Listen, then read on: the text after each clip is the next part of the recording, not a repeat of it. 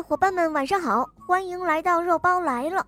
今天的故事是梁一鹏小朋友点播的，今天是他的生日哦，我们来听听他的声音吧。大家好，我叫梁一鹏，我今年快六岁了，我来自河南，我喜欢小肉包童话《恶魔岛狮王复仇记》，我也喜欢《萌猫森林记》。今天是我的生日，我想点播一个故事，名字叫做《鸭蛋坐火车》。好的，小宝贝，在这里肉包也要祝你生日快乐哟。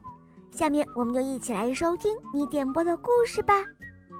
鸭蛋坐火车。风爷爷给鸡妈妈送来了一封信，这是鸭妈妈写来的。说鸭妈妈不会孵蛋，请鸡妈妈去帮忙。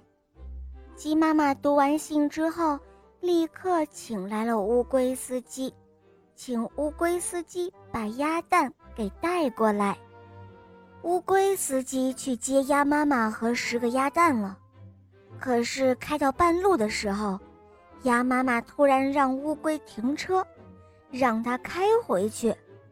他说。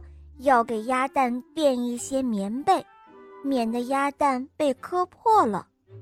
乌龟只好又把车开了回去。乌龟第二次出发了，开车开到半路，天气阴沉沉的，马上就要下雨了。鸭妈妈突然又叫了起来，让乌龟把车再开回去，它要再给鸭蛋们盖上一层薄膜。就这样，乌龟和鸭妈妈再一次出发了。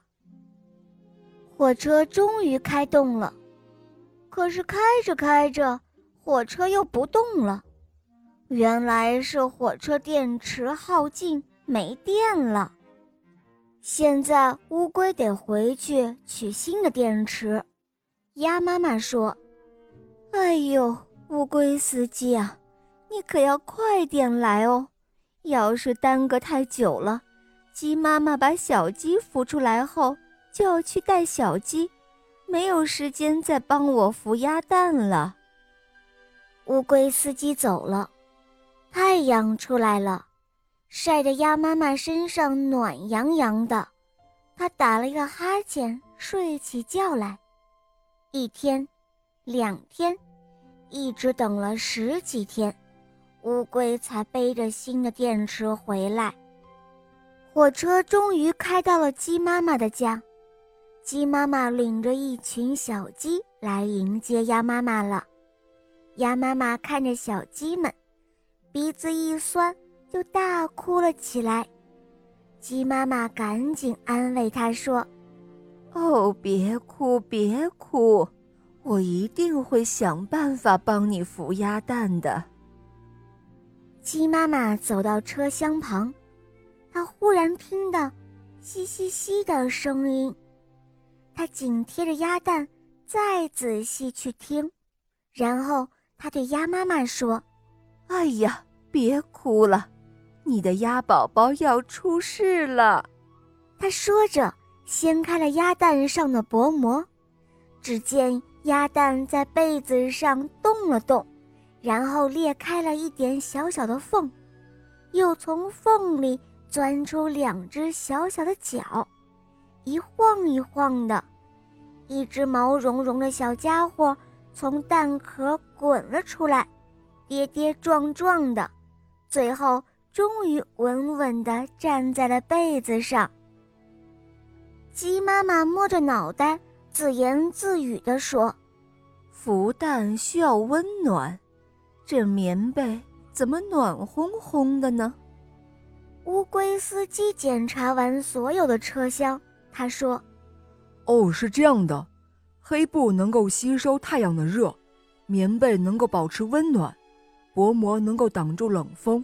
就这样，我的车厢就孵出小鸭子来了。”鸭妈妈领着刚孵出来的小鸭子们，高兴地边走边说。哦，孩子们，今后我也知道怎么孵蛋了。好了，宝贝们。今天的故事肉包就讲到这儿了。梁一鹏小朋友点播的故事好听吗？嗯，你也可以让爸爸妈妈帮你点播故事哟。更多好听的童话，赶快在微信公众号搜索“肉包来了”，加入我们哟。好了，小宝贝，我们一起跟小朋友们说再见吧，好吗？小朋友们再见啦！嗯，伙伴们，我们明天再见哦，么么哒。